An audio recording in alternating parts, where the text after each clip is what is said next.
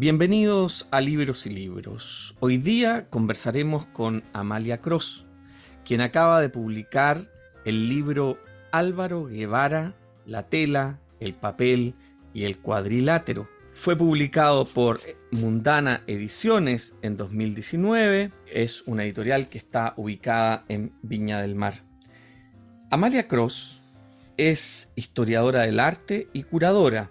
Editó el libro Textos sobre arte de Augusto Dalmar por Metales Pesados el año 2017 y curó las exposiciones El Museo en tiempos de revolución en el Museo Nacional de Bellas Artes el año 2019 y la exposición Alberto Cruz, El cuerpo del arquitecto no es el de un solo hombre, junto a María Berríos en Mavi 2017. Actualmente enseña el Instituto de Arte de la Pontificia Universidad Católica de Valparaíso.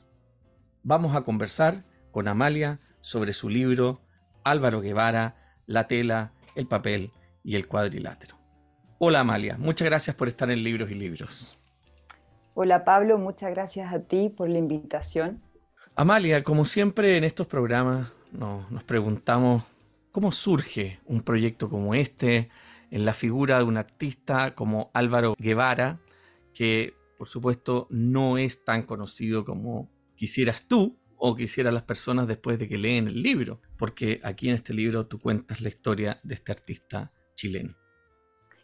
El proyecto del libro surge en torno al año 2011. Un amigo mío, un querido amigo mío, eh, Bruno Cuño, estaba leyendo las, las memorias de Pablo Neruda confieso que he vivido.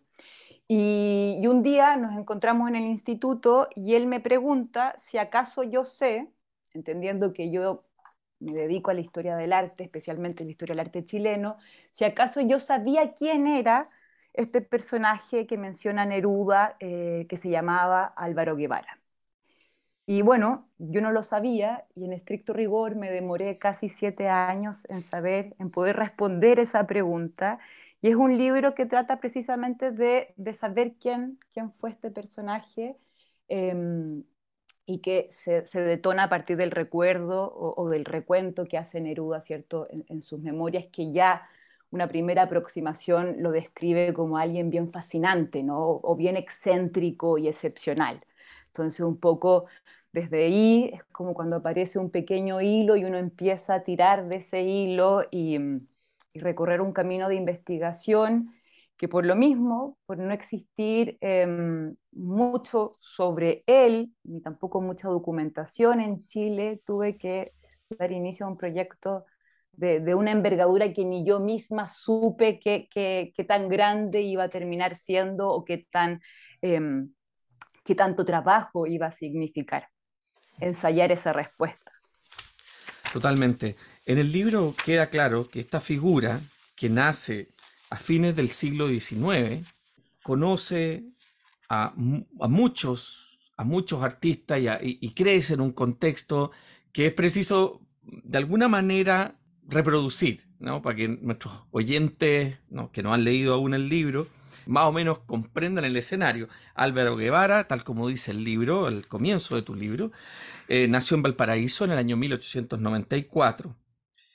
Por lo tanto, evidentemente, cuando conoce a Neruda, es en, ese contexto del, siglo XX, digamos, la, mediados del siglo XX más, radical, ¿no? Porque, porque en el fondo todos estos encuentros y, lo que te comentó Bruno Cuneo cuando te dice si conocía a este artista es porque las menciones que hace Neruda en, sus memorias son bastante particulares. ¿eh? Para Neruda mismo, que podríamos decir ya es un personaje bastante excéntrico en nuestra propia historia, Álvaro Guevara era un sujeto excéntrico. Hablemos un poco, recuperemos un poco la figura de este, de este, de este persona que después va a ser un gran artista ya cuando crezca, pero en el contexto en que nace en Valparaíso. Bueno, él, él nace efectivamente en Valparaíso como en una familia más bien de clase alta, que tenía relación directa con Inglaterra. ah, especialmente por, por, negocios de la familia en relación a, la industria textil.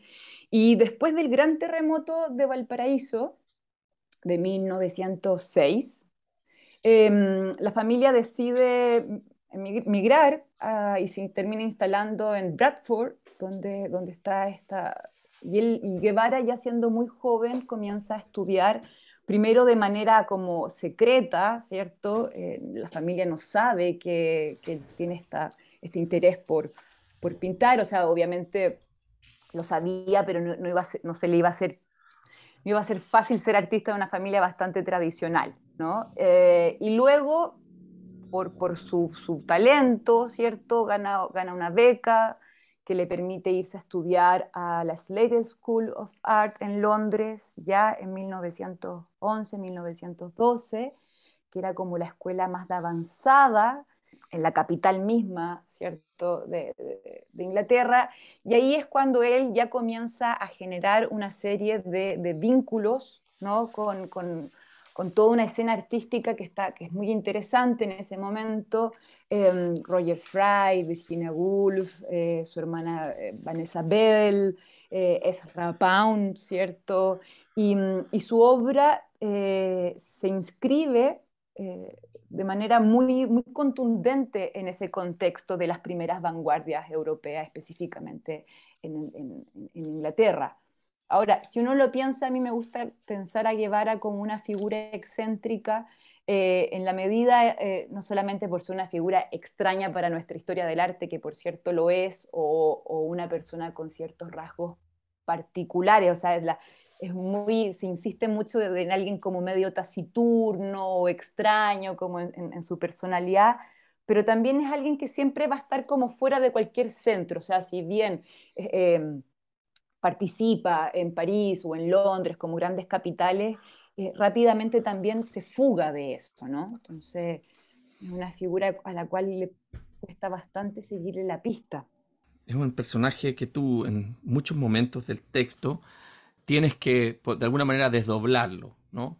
Va a ser tal como dice el título, ¿no? Va a ser un pintor, pero también va a ser un sujeto cercano a la literatura, cercano a la escritura y también al deporte, y al boxeo. Entonces, de alguna manera, personalmente, cuando, cuando yo leí el libro, y que quiero hacer aquí una pequeña mención, tal, como a ti fue Bruno Cunio el que te mencionó a este personaje que está mencionado por Neruda, a mí fue eh, el poeta y profesor chileno ensayista Pedro Lastra quien me dijo, debieras leer esto. Uno de los tantos personajes que eh, el gran Pedro Lastra, como le digo yo, el joven Pedro Lastra, con sus 90 años, te hace conocer, no porque él también fuera un conocedor, sino que porque él está siempre abierto a lo que está ocurriendo y él me mostró este libro que tú escribiste. Así que va un homenaje para él en esta, en esta conversación.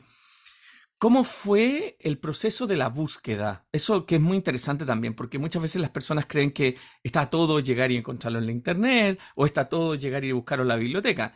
No es así por supuesto, ¿no? Mucho más con este tipo de personajes que son una especie de, sus vidas son rompecabezas verdaderos, ¿no?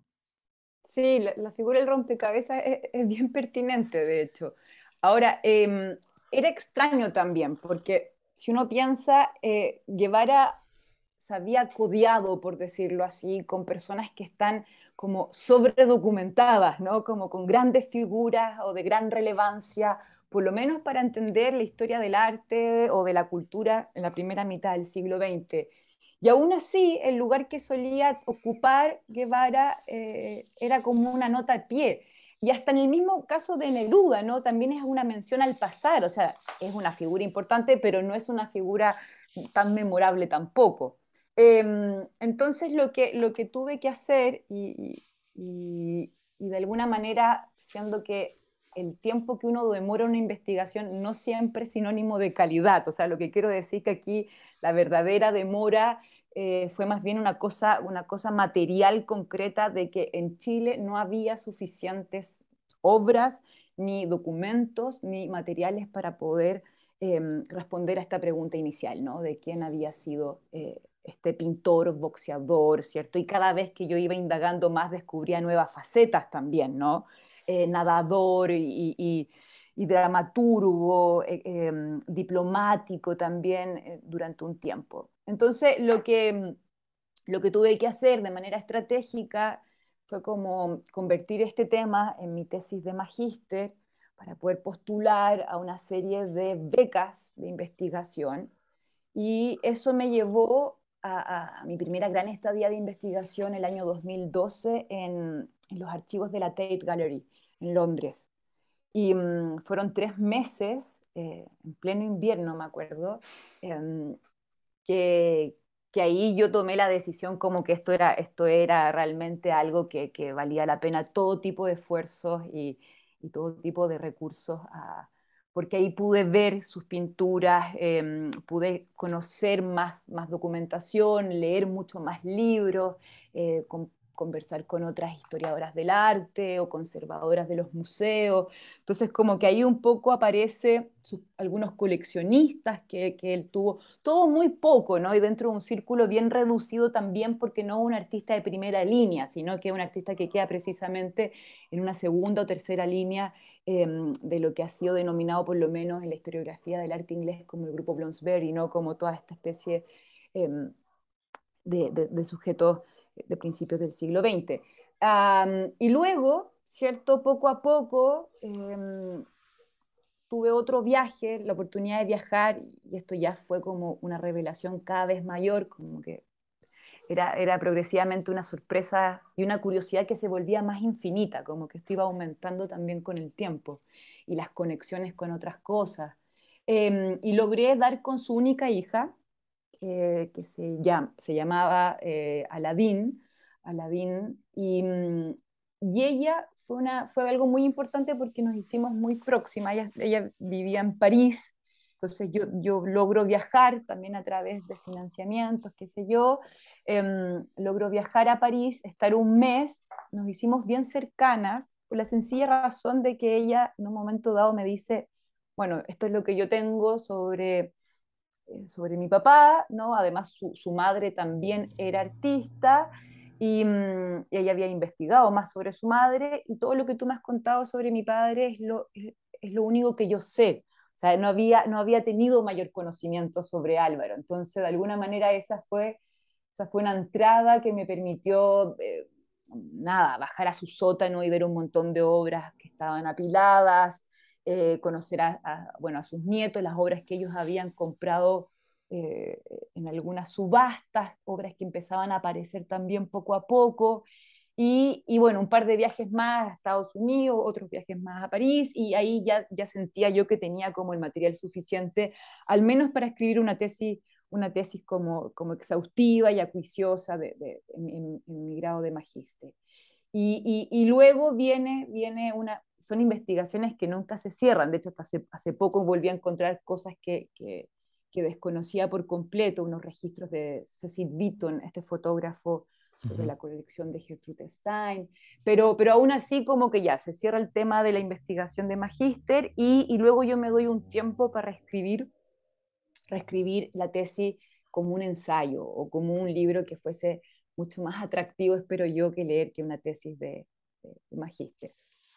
No, claro, el libro, el libro, vamos a explicarlo para nuestros auditores, tiene 120 páginas, es un libro que no es una biografía gigante, además tiene una, una, una, treintena de páginas al inicio en colores, donde están reproducidas las obras de Álvaro Guevara, algunas en colecciones privadas, otras, tal como tú dices, en colecciones en Inglaterra, eh, públicas, ¿no? Y, y, a su vez el libro trae intercaladas muchas fotografías, eh, era, un, era, un, caballero muy guapo, era un señor muy atractivo, ¿no?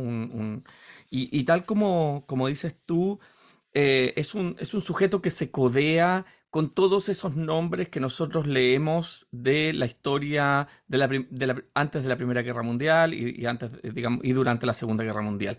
Es decir, va, van a surgir nombres no tan solo, como dijiste tú, de los cercanos de Virginia Woolf y de su hermana, sino que también de Gertrude Stein y Alice B. Toklas, eh, y, y todo eso va a ir componiendo la escena en la que se codea este personaje que además lo llaman el Chile Guevara, que ya es como siendo que es un escritor, un poeta, pero también un boxeador. Por lo tanto, eh, la combinación queda, debe haber sido un sujeto muy particular, ¿no? Sí, esa es la sensación que, uno tiene eh, a partir de algunos registros de personas que lo conocieron de cerca. Ahora, hay que saber que, él, él dejó muy poco por escrito, o sea, es muy poco lo que sabemos de él y, todo creo yo, bueno, y por eso desde la historia del arte es posible también como descifrar ciertos rasgos, más que de su personalidad, episodios de su vida a través de sus pinturas, eso es como lo, que uno tiene, desde lo que uno se puede como aferrar.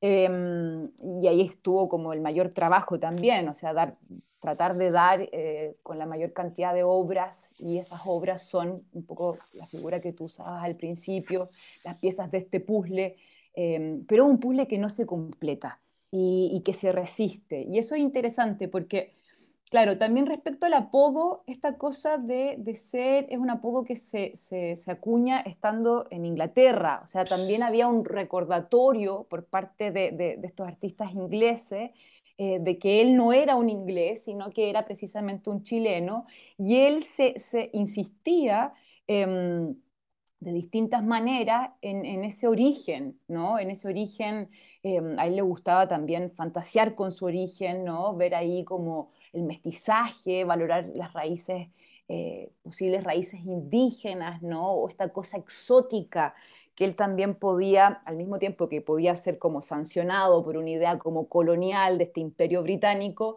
él lo podía utilizar también como una manera de, volverse más atractivo eh, o más, una figura más eh, excéntrica nuevamente.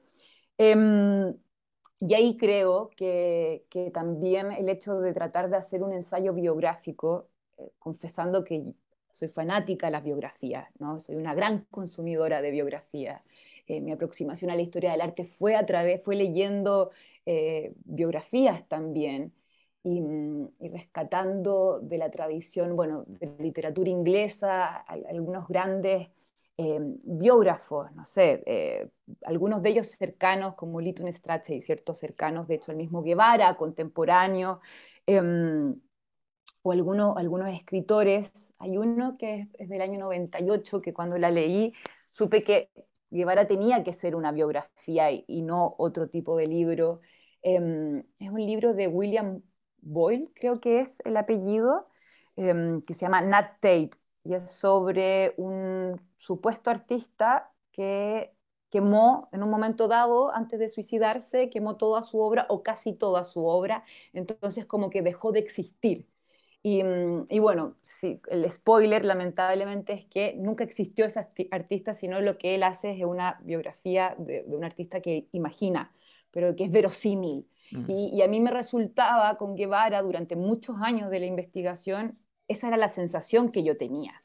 O sea, como este tipo, las pocas cosas que sé, em, como notas a pie o rumores o documentos como un poco trunco, em, podría perfectamente tratarse de un personaje que yo me lo inventé eh, y que sin embargo lo más notable es que existió. Y, darle esa existencia, em, por eso todos los capítulos parten con su nombre, como tratando de invocar, de consolidar un nombre que también en nuestra historiografía se perdió, ¿no? Y, se perdió al mismo tiempo que nosotros nos perdemos la oportunidad de conocerlo mm. y de, enriquecer nuestra historia y nuestro arte con, alguien como él, que, en esa misma diversidad nos deja un poco atónitos, ¿no? Mm. No, totalmente. Porque, porque además, bueno, yo diría que en Chile biografías de artistas, o sea, pongámonos la mano en el corazón, hay pocas. O sea, así, tal cual, uno diría, no existe una biografía de Claudio Bravo, no existe realmente o profundamente una biografía de Mata, ¿no?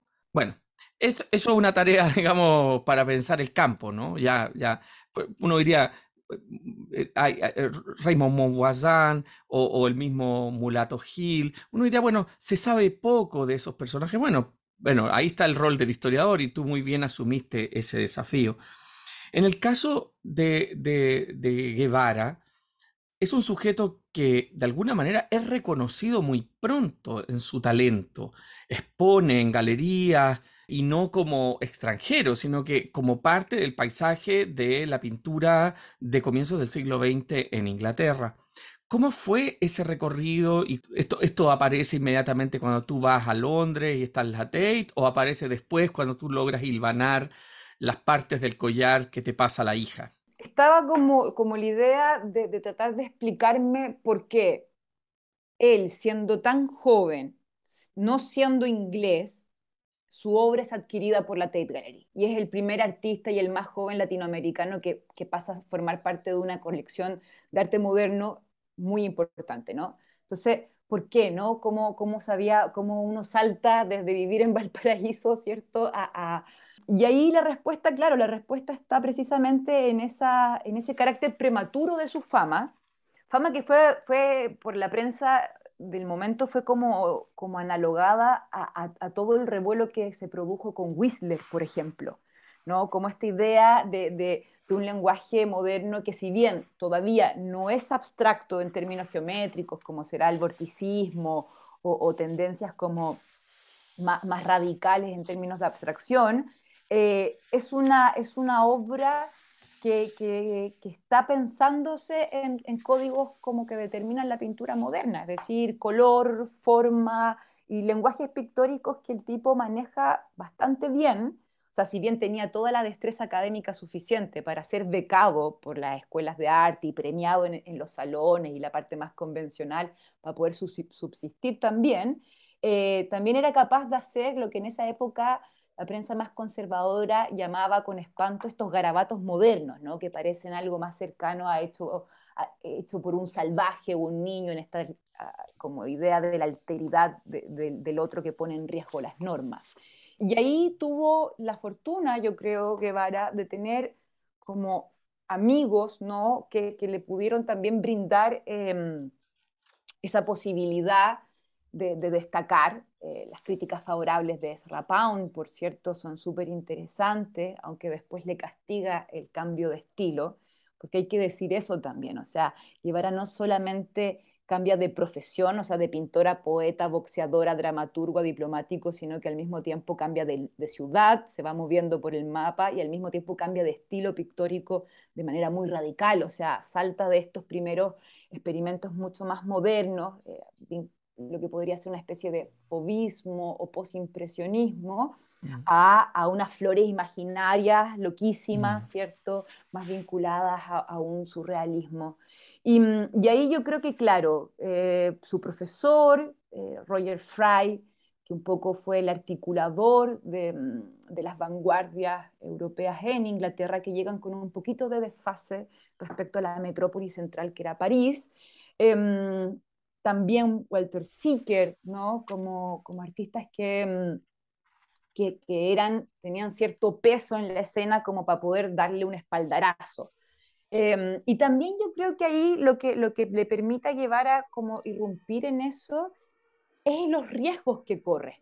Como que es alguien bastante arrojado, como un acto de, de transgresión o valentía propio de, de, un, de un sujeto moderno o vanguardista pero también de alguien que, que quizás no, no está calculando su inscripción, ¿no? Hay como ahí una especie de, de, que es muy interesante o que yo veo como un rasgo muy genuino. Hay artistas que tienen cálculo, hay otros artistas que es, imposible que lo tengan por esta misma condición más bien errática de, de su carácter, sus intereses o su personalidad. Mm. No, bueno, su, tal como dices tú, sus primeras pinturas que aparecen en el libro son casi navis ¿no? Como ese movimiento francés, tiene una cosa pastelada en el color, hay una serie de piscinas que, que sobrevivieron, pues están en colecciones particulares y que tú reproduces aquí, que además, tal como lo dices tú, recuerdan mucho a lo que en los 70 Hockney va a ser, David Hockney, el artista inglés que migra a Estados Unidos y que también... En, se parecen mucho, tienen algo muy potente, ¿no? no pero sobre todo además eh, lo vinculo con Hockney por, por esta libertad que él adquiere allá, que sin duda este mismo artista en Chile hubiese sido otra cosa. También en, este aspecto, lo, como lo dirían los estudiantes hoy día, fluido, es un sujeto que es boxeador, que es pintor, que es poeta, pero también es bisexual, ¿no? Esta cuestión que, eh, que yo diría su vida en Chile sin duda hubiese sido otra, ¿no? Eso está claro. Pero, pero además, y ya vamos, vamos a ir al momento en que, en que él viene a Chile, Además, lo que me parece interesante es que en el proceso que, va, que vas mostrando en estas láminas que vemos en el libro, los retratos tienen una potencia bastante distinta, con, con, una carga, uno podría decir, distinta que esos primeros eh, obras del año 16, cuando ya estamos hablando las cosas del 19 o del 26, ¿no? De esos interiores, sobre todo, que, bueno, ese es un concepto que algún día uno podría dedicar un programa entero a conversar sobre los interiores, que en el fondo aparecen personas retratadas al interior de sus casas. No es solo un retrato, sino que es un retrato con, con, lo, con eso que ocupa los espacios interiores, como diría Edgar Allan Poe, ¿no? la, la habitación. Y él, y él reproduce muy bien las texturas y las telas. Bueno, él viene de una familia de, eh, industriales de las telas. Entonces, la combinación del sujeto, me parece que además la pregunta de por qué se pierde es compleja ¿no? Es cómo puede pasar que se pierda. Ahora, voy a agregar una cosa. Se pierde el nombre del piloto pardo en la biografía de Shackleton. O sea, no se va a perder este nombre en la biografía de los grandes artistas ingleses del siglo XX, es obvio, ¿no? O sea, que hay operaciones de instalación, llamémoslas historiográficas, donde, bueno, el piloto pardo que fue a buscar precisamente la tripulación del Shackleton no aparece en las biografías de Shackleton. Entonces aquí esto no es ingenuidad, esto también es la instalación de las nacionalidades, que es una cuestión que ha existido siempre en la historia del arte. No, no, no, vamos, a, vamos a pensar que solo le ocurrió a Guevara. Pero, ¿cómo, ves, cómo fue para ti ir descubriendo eh, eh, esta, esta, podríamos decir, el proceso de transformación de esa obra, el proceso de transformación de ese sujeto? Ya no, ya no te estoy preguntando cómo encontraste los archivos, sino que cómo fue para ti ir como abriendo estas nuevas estas nuevas eh, gabinetes al interior, al interior de esta propia persona. Sí, me gusta eso que, que señalas como, por ejemplo, la, analogía o la relación, una forma también de abordar al personaje como en relación a otros artistas. Y hoy en día sí, o sea, uno puede leer y, y, debe leer también a Guevara, por ejemplo, desde un aspecto queer, ¿no? Como que además en Inglaterra se, ha, hace poco hubo una exposición de queer British art donde se incluyó a Guevara, cosa rara, ¿no? Con, con un delay, o sea, con un retraso importante. Em, y Hockney, había uno de sus coleccionistas me comentó que Hockney habría tenido una de las piscinas en su colección personal de Guevara. Yo nunca lo pude confirmar, entonces son esos rumores que uno que, que los puede como añorar, pero que no los puede historizar. Y mm, le escribí a Hockney, lo traté de contactar, hablé, con, con su, uno, de sus asistentes, desconozco cuántos asistentes tiene, em, pero para mí era una afinidad absoluta y, todo calzaba en términos de color, en términos de esta homosexualidad, esta fascinación por estos cuerpos masculinos, em, en, estas piscinas públicas, ¿no? Y eso también era, era la posibilidad de ir entendiendo eh, como el tipo de artista que, que, fue Guevara. Y yo creo que ahí, por eso te decía, que, que, esto se armaba, la idea de, dar, de construir su vida se arma por sobre todo en sus obras. O sea, si uno se imagina esta serie de nadadores eh, realizada entre 1916 y 1917, eh, cuando él iba a nadar, piscinas que eran solamente para hombres, ¿no? donde los cuerpos están efectivamente a la vista, eh, y el deleite de la vista, yo obviamente ahí pienso, claro, estamos hablando de alguien muy joven, em, de veintitantos años, que, que, se siente atraído por, por estos otros sujetos, ¿no? Y que este lugar él lo vuelve también su, su, donde extrae sus modelos para realizar sus pinturas. Ahora, el tema del modelo también en Guevara es fundamental porque su obra va cambiando en la medida en que el modelo de su pintura también, o el motivo central de su pintura va cambiando. Y, ahí, claro, los retratos, que, mm, que, si bien hay retratos de figuras masculinas, los que sobreviven en el tiempo y, y terminan dándole la fama eh, son retratos de mujeres, y no de cualquier mujer, sino que de grandes mujeres, grandes escritoras, como Edith Sitwell o Nancy Cunard, ¿cierto? Que además también viene a Chile, y, él después le lleva a París em, unas piezas precolombinas. Eh, ella un poco lo que es el enlace que él tiene con el, con el surrealismo, ¿no?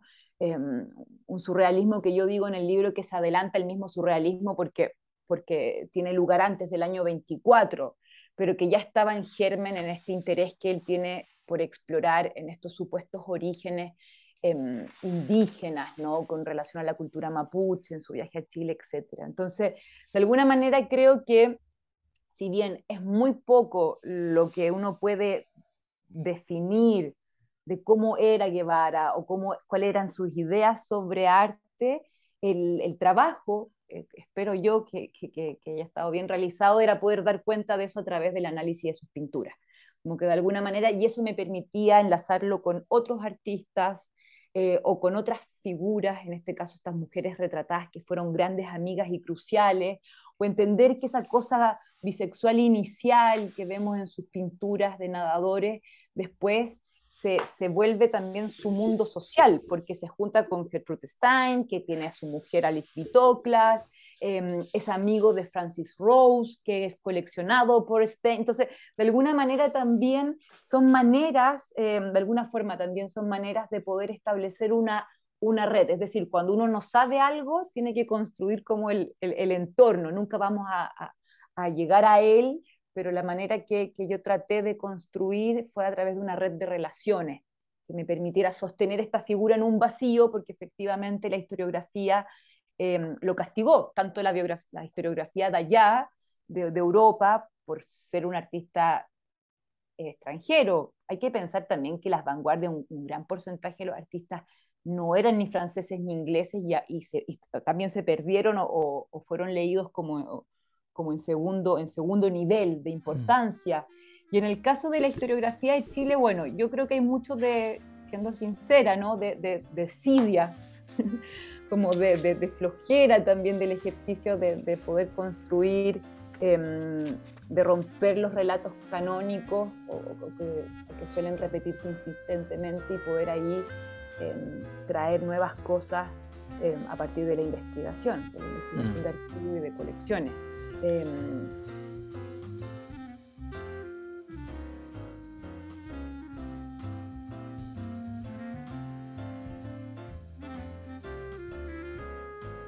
cuando, cuando uno revisa su obra, eh, claro, uno dice parte en, 1916, por ahí son las primeras obras que tú muestras, y la última obra que aparece es de 1930. Hay, hay, hay, una serie de procesos que tienen que ver con sus viajes, él vuelve a Chile en un momento.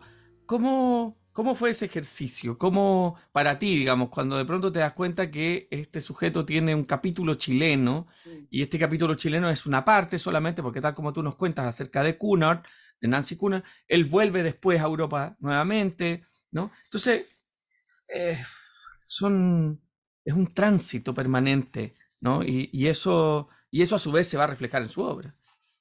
Sí, yo creo que ese tránsito permanente lo hace una figura inquieta y normalmente las figuras inquietas es difícil inscribirlas porque tenéis para poder inscribir a alguien hay que fijarlo, ¿no? Y hay que ponerle como, como sustantivo o adjetivo y tratar de definirlo como, como algo estable y, e inmutable. Y yo creo que él, él, él, precisamente es lo contrario, ¿no? Es como refaloso y, va transformándose eh, eh, en esa misma inquietud Em, que él tiene desde adentro en la medida que va cambiando su obra. Y respecto a cómo sus desplazamientos o viajes, son en esos viajes a Chile, en esos son dos regresos, uno a principios de la década del 20 y otro a principios de la década del 40, o sea, además bastante espaciados y, y estadías relativamente cortas, o sea, tampoco es que haya permanecido mucho tiempo acá, Em, y para mí fueron estadías que me, que me fascinaron y donde más, más tuve que, que mm, más quise como indagar, em, porque era la posibilidad de entenderlo en contexto local, ¿no? Era, era el momento, de hecho. Y son dos viajes muy distintos también, em, y son dos viajes que son al final dos malas pasadas, eh, que, que, lo distancian aún más de la realidad chilena. el, el primero él viene, eh, participa del salón oficial, hay que pensar que están todos los artistas de Montparnasse, eh, y Juan Emar o Jean Emar, como desde, desde sus notas de arte, tratando de instalar una especie de modernización del arte chileno, con mucha, mucha resistencia. O sea, la, la, la prensa contraria a, en ese momento es mucho más interesante que la prensa de vanguardia porque eran cocainómanos, eran unos degenerados, o sea, como toda la cantidad de... o sea, realmente había, una, se sentía una amenaza en estas figuras. Y la amenaza de Guevara era doble, porque además no respondía a, a, ninguna pertenencia, ¿no? No, estaba, no era de la, de la Escuela de Bellas Artes, Em, no era conocido en Chile, venía con estas ideas afuerinas, ¿no? Había como un doble rechazo. Y él, sin embargo, participa del salón, el famoso salón que logra como, como generar mucho revuelo para poder instalar una pintura moderna. Em, lo hace con una obra que se titula Negros, y ahí, bueno, hay todo un capítulo de, de ejercicios de provocación, de una actitud provocadora, pero que, eh, pero que Guevara también en un momento como que, ok, logra generar un revuelo, lo celebra, ¿no? Como esta idea de la provocación, eh, analogable, no sé, a otro artista provocador, dadaísta, boxeador, Artur Raban, em, pero después lo que él quiere hacer es participar en un campeonato de boxeo y, ganar el cinturón, ¿no? Entonces como que se, se dedica a entrenar y, se dedica a, enfrentarse en dos peleas, la primera pierde, la segunda logra ganar con Sosimo López, que era un panadero, ¿no? Como alguien robusto y, mm, y, bueno, esas peleas quedan, quedan registro de ellas en la prensa de, del deporte, que por suerte hay muy buen periodismo deportivo en ese entonces en Chile. Y, y, ahí fue donde encontré muchísimo. Me acuerdo de haber estado, esto fue en Valparaíso, entonces haber estado revisando en la Severín, que no hay microfilm, entonces todavía te pasan la prensa del año, de los años 20 a punto de desaparecer. Em, y, toda la cobertura que tiene su desempeño como boxeador. Entonces, em, es también interesante eso, ¿no? Cómo, cómo, se desvía de ciertos relatos oficiales. Ya Neymar, efectivamente, Juan Neymar es, quien lo, lo, valida, ¿no? Entiende la operación que él está haciendo, pero entiende también que él no es miembro de Montparnasse, que no tiene mucho en común. Em, va a ser muy amigo, sí, de Vargas Rosa, en, su segundo viaje, eh, después de haber sido capturado por los nazis que estaban ocupando París en torno al año 41, em, junto con otros chilenos, algunos profesores, diplomáticos, de hecho ahí hay un intercambio de rehenes con algunos nazis que estaban en el sur de Chile, esto lo gestiona Salvador Reyes, que tenía un cargo diplomático, entonces Salvador Reyes es quien documenta toda esta experiencia, em, bien nefasta para, para, para Guevara, o sea, queda muy deshecho, em, primero porque obviamente París ocupado eh, pasa hambre, pasa frío, ¿no? Se, se, se empieza como a debilitar eh, mentalmente, según los testimonios de quienes lo vieron en esos momentos, y también porque parece que su paranoia era cierta, o sea, existe la posibilidad, esto lo conversé con, con una historiadora de las Slates eh, de Inglaterra, em, que haya podido ser una especie de espía, ¿no? De haber escondido ciertos aliados en su taller, entonces em, obviamente había un temor fundado. Y, el intercambio de rehenes es la razón que lo trae de nuevo a Chile. Hay una nota bien larga que hace el diario La Nación. Chile tiene una posición en la Segunda Guerra Mundial, ¿no? O sea, está en contra de Alemania. Eso como que se deja súper expreso. Entonces es recibido como alguien que había un poco sobrevivido a, estas prisiones y estas persecuciones nazis, que además dentro de todo el horror que provocaron también eh, la categoría de arte degenerado y el castigo que se le hace a los artistas y eh, todo tipo de libertad de expresión, etc. Entonces, em, pero, pero en esa segunda estadía, lamentablemente, se vuelve a topar con esta sociedad, la sociedad alta, ignorante, chilena, que también desdeña un poco la, la situación internacional, es una exposición como a favor de la Cruz Roja, estos organismos internacionales de apoyo, em, que pasa sin pena ni gloria. Y, ante esa indiferencia que ya se había vuelto como constante en su relación con Chile, él termina por cortar todo vínculo y vuelve a Europa y ya en Europa, bueno, termina poco tiempo, pocos años más, iba a morir de un cáncer siendo muy joven, pero, pero eh, eso se le enquista un poco también como dolor, ¿no?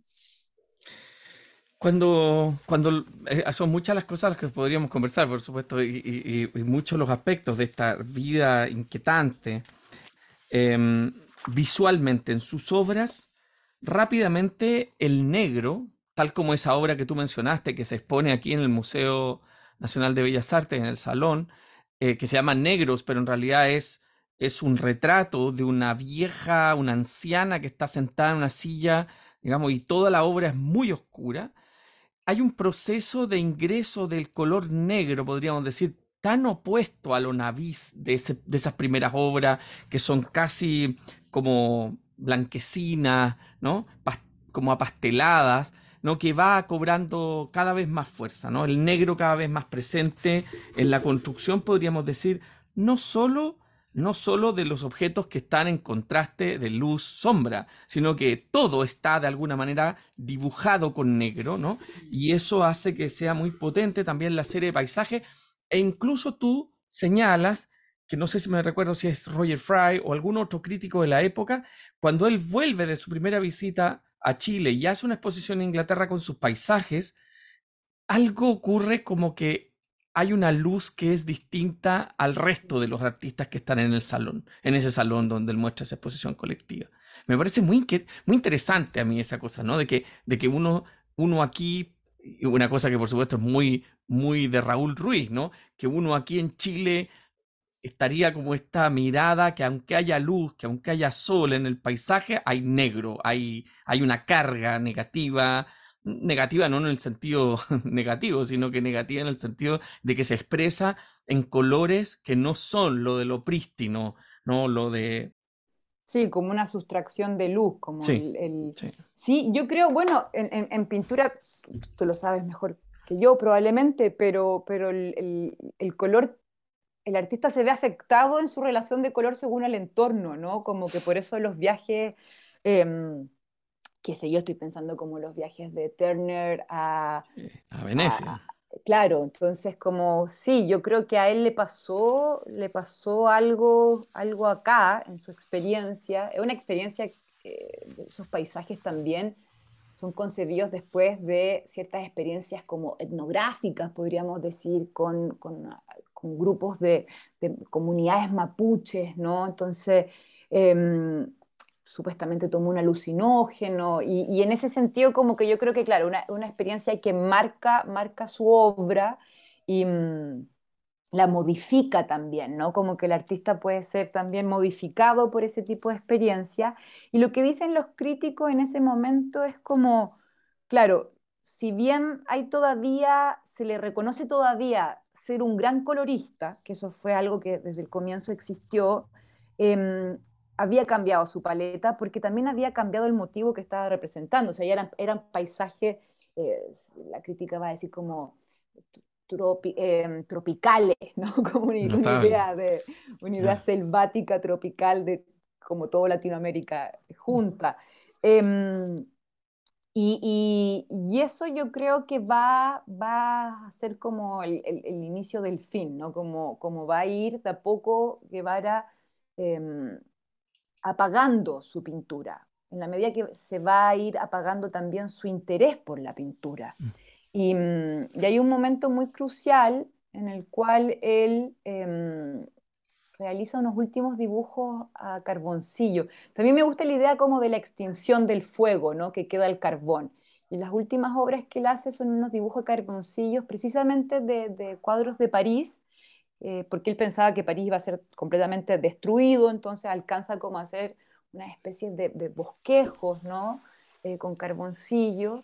Em, y luego lo que, lo que va a hacer Guevara es sustituir sustituir, ¿cierto?, la pintura por la literatura, o sea, en la medida, como si solamente se quedara con, la tinta negra nomás para mm. escribir, como que todo lo demás, em, un poco quizá el negro también de la melancolía, ¿no? Mm. La bilis negra, estoy pensando, eh, cómo haber, haber sido testigo, ¿no? De, las dos guerras también y, de toda la situación, todo el contexto histórico. Em, es muy difícil que no, haya no lo haya afectado también mm. en términos como anímico. Y, mm, y, sus pinturas poco a poco, en la medida que se oscurecen, también se, se, se complejizan en personaje, hay una especie de extrañamiento, escenas bastante oníricas, pero bastante fijas.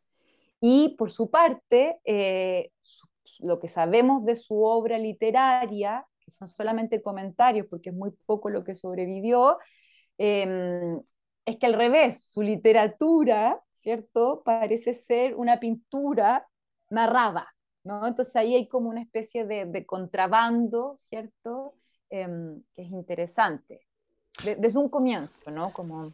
No, y que, y uno ahí, yo, uno podría hacer el puente con figuras como Klosowski, ¿no? Como figuras interesadas en precisamente los cuadros vivientes, algo, algo, digamos, sobre También todo. Raúl Ruiz, hablando, sacando de la colación. Total, totalmente, o sea, ahí la, conexión Guevara, eh, eh, Klosowski, Raúl Ruiz, y, en el caso de los chilenos, Guevara y Ruiz, eso que le va a fascinar tanto a Raúl Ruiz, que es la tristeza del chileno, ¿no? Tú, tú pones aquí un, un último retrato que se, que se hace primero a un, niño que se llama, dice, está en la, en la colección donde está, digamos que es un museo, ¿ya? Eh, Sifar Castle Museum Art Gallery, eh, dice South American Boy, ¿no? Es un cuadro de un niño que te mira, ¿no? Que, que lleva como unos cascabeles en la mano, que tiene una, como, un, paquete de flores, como si vendiera eh, siempre vivas, ¿no? como siempre, muy interesante. Y después está el de su mujer. ¿Qué, ¿Cómo es ese destino final? Hablemos en estos últimos minutos de cómo es ese destino final de... de... Él, él, él, él se, se, casa, se casan a escondidas, ¿no? Una especie de, de, de amor medio maldito también, duraron muy poco tiempo juntos, em, alcanzan a tener a esta hija que, que, por el contexto también abandonan ¿no? ambos. Em, y ella, ella era una artista que conoce el día que él está desmontando su exposición en la Galería Fanler en París, una galería surrealista. Eh, la artista siguiente era ella, entonces se conocen el día de desmontaje. Em, y ella era una especie de discípula ¿no? o figura cercana a Picabia, Duchamp, etc. Entonces, un poco tenían amigos en común. Em, transformaron su casa en París como en una casa abierta, ¿no? Fiestas, disfraces, todo lo que uno puede pensar, sacaban a pasear una muñeca, como todas esas, típicas anécdotas como de, pienso como en Nadia de, de Breton, ¿no? Como un poco haciendo de París un, campo de experimentación de juego y erotismo. Em, y, claro, ellos después, por una serie de, no afinidades, cada uno tiene otras parejas, em, hay que sumarle además como la, bisexualidad de Guevara también, y, él cuando vuelve, cuando se va por última vez de Chile, em, echa de menos como a su familia o, la no posibilidad de un hogar, y, le pide regresar y e, ella lo recibe, Meró lo recibe, eh, estaba viviendo cerca de Aix-en-Provence, en, Francia, em, y lo recibe ahí, y él pasa sus últimos años, eh, ella va a decir una imagen que es muy interesante, como, como muy bonita, hablando como de, apagar la luz o de extinguirse, que él empieza a retraerse cada vez más y le da la sensación que él solamente está como como observando la vida eh, como si fuese una especie de obra de teatro y él está sentado al final, ¿no? como quedándose un poco dormido a punto de bajar como el telón. Em, y en esa estadía, eh, más cerca como, como, de quien había sido su, su amiga, su mujer, y, bueno, su hija también, em, él comienza a escribir lo que sería su última obra, que es un diccionario intuitivo, lo escribe en francés y que deja inconcluso, ¿no? Entonces, un poco al final del libro uno se encuentra con eso, con esta, esta figura inconclusa, eh, y, que, y que también, a diferencia de quizás los historiadores más convencionales, como que uno se desesperaría como historiador ante, ante lo incompleto, lo inconcluso, em, yo creo que termina siendo su principal rasgo también, ¿no? Como, como aprender a, evitar esa, esa, esa incertidumbre. Es notable, porque realmente eh, uno podría decir este personaje que, viene de la, del profundo Chile del, siglo XIX, ¿no? Eh, cruza ese, ese, momento, ese, esa primera mitad del siglo y claro, uno tampoco se lo imagina fácilmente. Eh, después de la Segunda Guerra Mundial, él fallece eh, en 1951, ¿no? Con un mundo que va a ser completamente otro. ¿No? Esta es una cuestión que es importante, entendámoslo, o sea, venir de un mundo que está ordenado con zares, con reyes, con monarquías, con, con, una configuración de Europa completamente distinta y con una noción de la aristocracia completamente distinta y del arte, ¿no? Eso es lo que me parece que el libro deja clarísimo, pero que a su vez eso no quita que al interior del mundo del arte sigan habiendo muros, sigan habiendo eh, nacionalidades o formas de vivir la vanguardia. Tu vanguardia no es mi vanguardia, que me parece tremendamente interesante respecto también de comprender por qué él puede ser de alguna manera rechazado y tú recuperas quizás uno de los pocos que escribió sobre este personaje, aparte de sus contemporáneos, que es Enrique Lin. Sí. Sí, que mm, bueno, yo, yo soy una más, una fan más de Enrique Lin.